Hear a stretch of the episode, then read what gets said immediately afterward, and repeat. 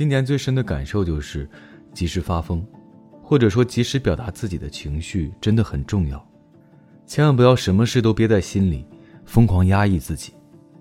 未被表达的情绪永远不会消失，他们只是被活埋了，有朝一日会以更丑陋的方式爆发出来。